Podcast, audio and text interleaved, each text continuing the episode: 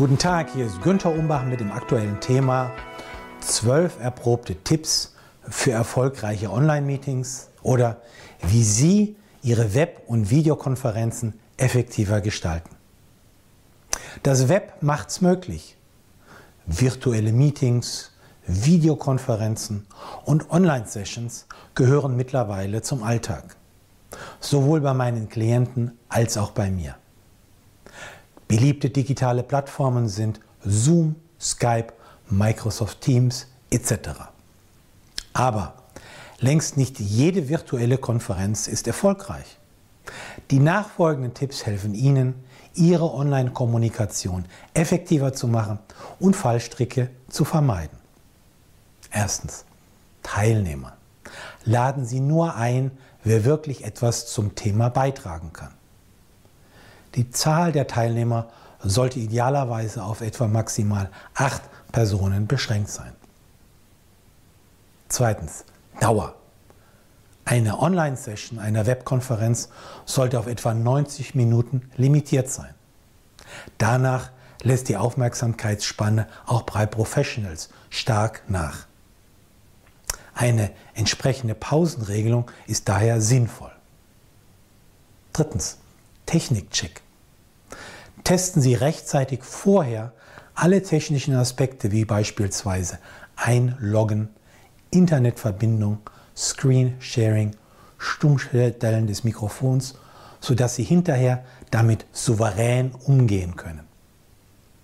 Viertens. Bild versus Ton. Die Qualität des Videobildes ist mehr von der Geschwindigkeit der Internetverbindung abhängig als von der benutzten Kamera.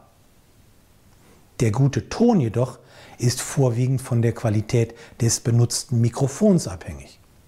Daher sollten gute Mikrofone benutzt werden, beispielsweise in Form von Standmikrofonen, Ansteckmikrofonen oder von Headsets. Diese kosten nicht die Welt, machen aber einen großen Unterschied. Fünftens, Kameraeinstellung.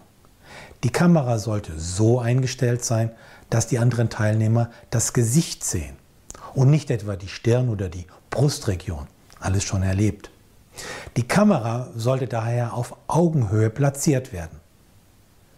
Dafür nicht einfach den Neigungswinkel des Laptops ändern, sondern den Laptop insgesamt höher stellen. Beispielsweise durch das Unterlegen von zwei oder drei Büchern. Sechstens, Sichtbarkeit. Um ein hautnahes Wir-Gefühl zu fördern, sollte die Kamera jedes einzelnen Teilnehmers stets eingeschaltet sein. Dies hat nebenbei auch einen erzieherischen Effekt. Die visuelle Präsenz und das Wissen, dass man selbst gesehen wird, spornen jeden Teilnehmer dazu an, sich auf das Meeting selbst zu konzentrieren, statt Multitasking zu machen. Siebtens. Dramaturgie. Der Moderator sollte eine klare Agenda und den Ablaufplan vorher per E-Mail versenden und während der Session immer wieder darauf Bezug nehmen, damit der rote Faden erkennbar bleibt. Die zentrale Frage lautet, was wollen wir eigentlich heute erreichen? Also was soll am Ende dieses Meetings stehen? Achtens, Zuverlässigkeit. Die Teilnehmer sollten idealerweise vorbereitet und pünktlich erscheinen. Die Realität sieht oft anders aus. Daher sollte in der Einladung die Erwartungshaltung klar kommuniziert werden. Neuntens. Geräusche. Alle Teilnehmer sollten gewährleisten, dass es keine störenden Hintergrundgeräusche gibt oder anderenfalls ihr Mikrofon kurzweilig auf Stumm schalten. Zehntens. Charts. Für Folien gilt, nur die relevanten Charts zeigen. Und grundsätzlich gilt, wenig Text, große Schrift, ruhiger Hintergrund. Elftens. Interaktion. Motto, jeder Teilnehmer ist ein Beteiligter und damit ein Mitwirkender. Die Kunst des guten Moderierens besteht darin, das Meeting lebendig, positiv und konstruktiv zu halten und zu verhindern, dass einzelne Teilnehmer sich langweilen, abdriften oder ausklinken.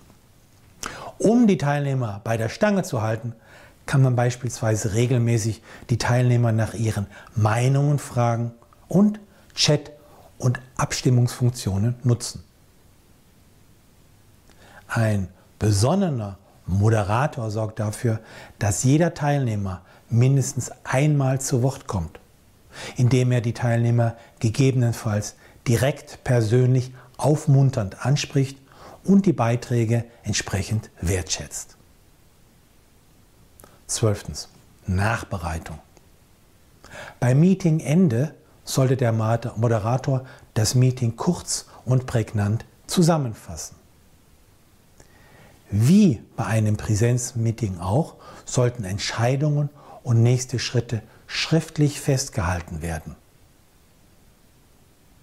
Um das Motivationsniveau der Teilnehmer weiter hochzuhalten und um zu gewährleisten, dass besprochene Aktionspunkte tatsächlich implementiert werden, ist ein konsequenter Follow-up wichtig. Beispielsweise via Telefon, E-Mail oder nächster Online-Konferenz. Sie möchten weitere Tipps erhalten?